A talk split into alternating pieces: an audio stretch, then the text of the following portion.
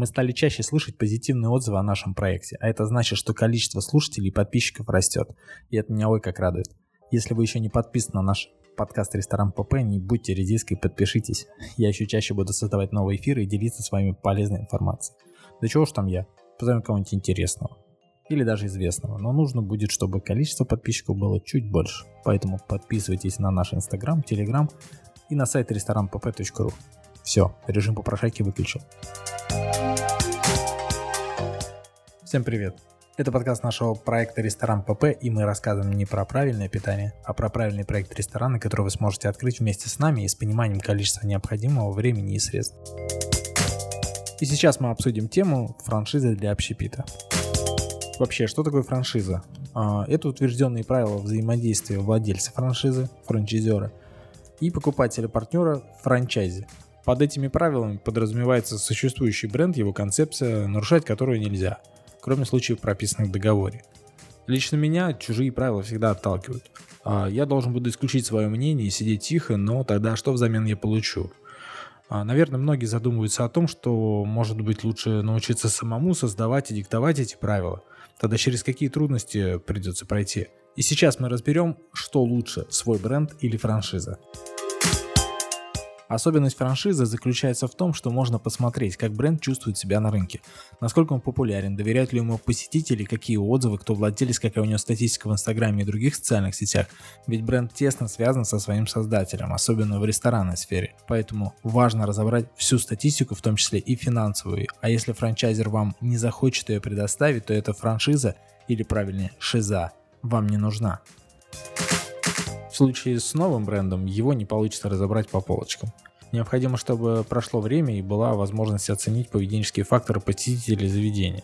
А, появилась какая-то статистика, чтобы проанализировать все площадки привлечения трафика. Чтобы не ошибиться и не прогореть, особенно в начале рестораторского пути, стоит сразу выбрать качественную франшизу, где все ясно и понятно. Еще бы, а как иначе? Подобное партнерство позволит приобрести хороший опыт для того, чтобы создать свой собственный бренд, если, конечно, оно вам это надо.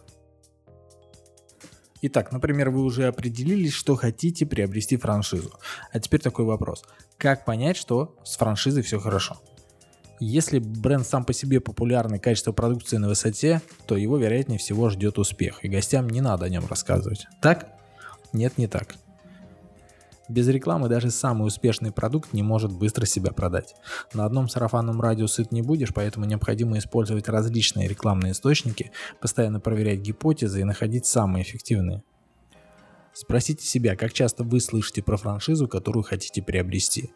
И спросите у других, знают ли они про нее, какие ассоциации вызывает данный бренд.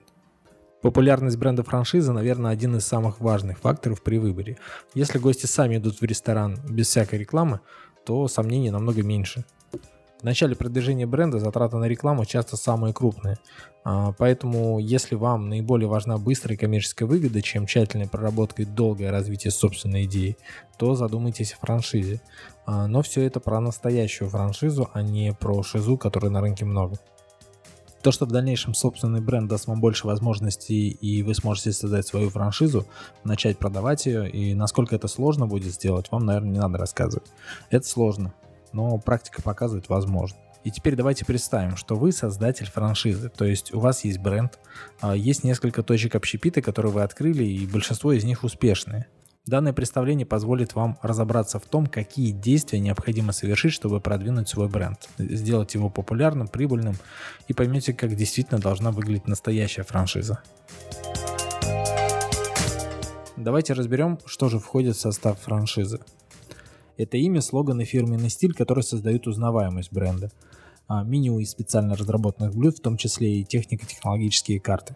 Концепция общепита, подбор оборудования и расчет его количества. Документация для общепита, в том числе нормы ХАСП, дизайн интерьера и экстерьера заведения, поставщики продуктов, оборудования, элементов интерьера, расходных материалов и маркетинговые материалы и продвижение. Чтобы все заведения были в одном стиле, необходима стандартизация, поэтому мало просто создать бренд и открыть заведение, необходимо дополнительно разработать документацию, при работе с которой у партнеров не будет вопросов. Давайте более подробно разберем э, весь состав франшизы. И первое, с чего мы начнем, это с имени, слогана и фирменного стиля. Для работы франшизы необходимо, чтобы все уже было разработано и владелец франшизы передал а, партнерам все файлы макетов векторной графики, а, подходящие для разработки рекламных элементов вывески, плакатов и интернет-рекламы. Правильнее всего, когда все элементы выполнены в одном стиле, а сделать это можно только с помощью одного общего дизайнера. Ну или в противном случае стилистику сохранить будет очень сложно, а, так как э, кто-то заказывает дизайн у профессионалов, а кто-то у начинающих фрилансеров, э, чтобы сэкономить. Поэтому все рекламные макеты создаются именно владельцем франшизы и передаются в пользование партнерам. При необходимости партнеры могут обратиться и запросить разработку специального макета, а, на что франчайзер должен отреагировать э, в определенные сроки, которые указаны в договоре. В дальнейшем данным макетом могут пользоваться все остальные партнеры, меняя лишь контактные данные. Данное решение позволит сохранить качество бренда. И так как вы понимаете, владельцу франшизы необходимо не только создать свой бренд, слоган, фирменный стиль, но и осуществить поддержку по их сохранению, что весьма затратно но для этого существуют ежемесячные взносы, как их называют роялти. Данные взносы учитывают необходимые маркетинговые издержки для популяризации и поддержки бренда. Следовательно, чем больше партнеров, участвующих в данной франшизе, тем больше средств, выделяемых на рекламу. Но есть один нюанс. Вот открыли вы уже 5 своих заведений, решили начать создавать франшизу, создали целую книгу про стандарты вашего общепита, и у вас появилась первая заявка на приобретение франшизы. Тот, кто увидит целый учебник с требованиями, от которых нельзя отступать, э, может принять решение, что ему не нужна такая франшиза, потому что слишком сложно с ней будет работать. Да и бренд не очень популярный, чтобы так э, сильно заморачиваться. Поэтому сначала создается тоненькая брошюра, но в партнерском договоре обязательно должны быть пункты, в которых указано о возможностях внесения дополнительных требований, которым обязан соответствовать и сам владелец франшизы. И это хорошо. Тем, кто вначале вступает в новую франшизу, легче в дальнейшем подстраиваться под новые улучшения, которые необходимы, чтобы узнаваемость сохранилась вне зависимости от места и страны расположения точек общепита. Если франшиза от вас не требует соблюдения правил, то в одном из заведений могут подавать блюда на пластиковой одноразовой тарелке, а в другом на дорогом фарфоре. И у клиента могут возникнуть некие нестыковки в сознании, что однозначно негативно повлияет на восприятие бренда. Данный пример был приведен, чтобы правильно передать ощущение, как могут вести себя франчайзи.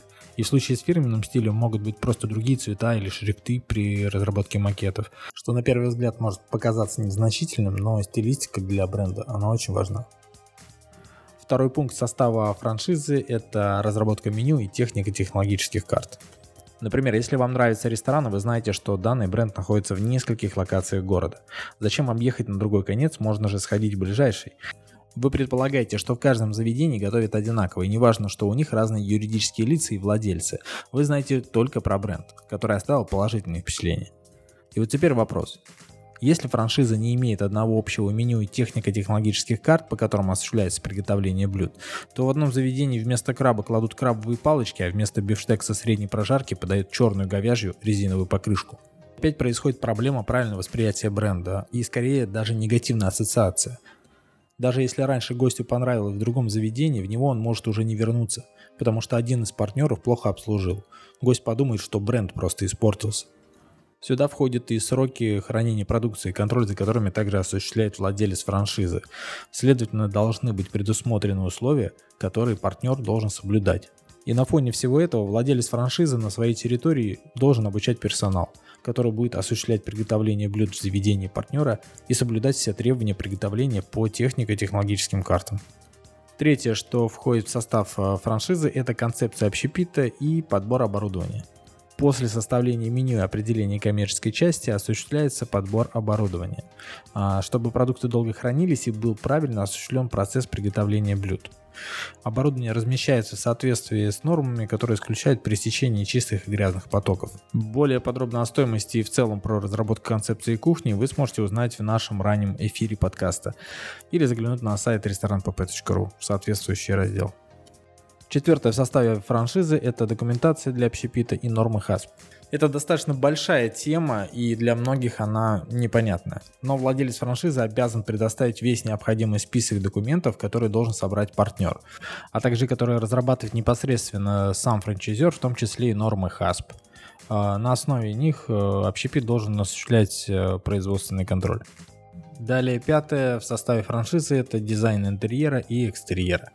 После того, как стало все ясно с концепцией кухни, определена ее площадь, можно понять, как будет выглядеть интерьер заведения, сколько и каких посадочных мест будет размещено. А для этого разрабатывается дизайн интерьера вместе с дизайном фасада какие должны быть использованы материалы отделки, элементы интерьера, а, размеры рекламной продукции, все это также предоставляется владельцам франшизы в разработанном им брендбуке. Шестое, что дает франшиза, это поставщики. Нормальный франчайзер пропишет в договоре условия обязательного приобретения товаров и услуг у специализированных поставщиков, которые ранее прошли аттестацию и проверку качества. А в лучшем случае предоставит готовую спецификацию со всеми расценками. Самый продвинутый владелец франшизы получит выгоду не только на паушальном взносе и на роялти, но и на поставках продуктов питания, оборудования, элементов интерьера, расходных материалах, особенно если он сам все это производит. И, кстати, это его характеризует э, не как обирателя своих партнеров, а как продуманного стратега, который смог организовать необходимое качество продукции для своей сети заведений, а возможно даже и для других брендов. И последнее, седьмое, на что э, стоит внимание обратить при выборе франшизы, маркетинговые материалы и продвижение. Как я говорил ранее, без рекламы сделать бренд популярным невозможно. Если на то уж пошло, сарафанное радио это тоже реклама, часто которой недостаточно. Даже популярным брендам необходимо напоминать о себе, но большинству все же необходимо работать на узнаваемость, привлекать гостей уникальным меню, концепцией интерьера и другими особенностями, о которых можно рассказать на рекламных площадках. Поэтому, если вы не видите рекламу бренда, которым заинтересовались, то, скорее всего, реклама либо плохо настроена, либо совсем не работает. Это значит, что владелец франшизы не заморачивается продвижением, и вносимые партнерами средства идут, вероятно, в карман владельца бренда.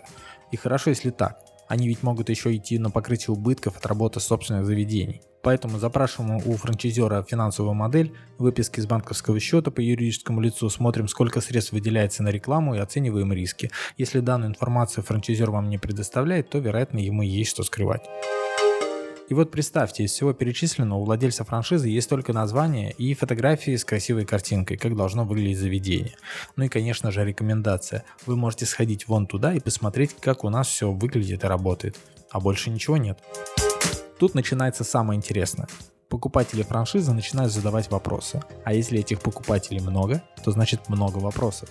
А если владелец франшизы один собственник и у него нет подготовленных материалов, нету отдела, который обслуживает всех партнеров, а ведь они уже заплатили паушальный взнос, помещение взяли в аренду, кто-то даже без арендных каникул, стройки запущены, а ответов нет.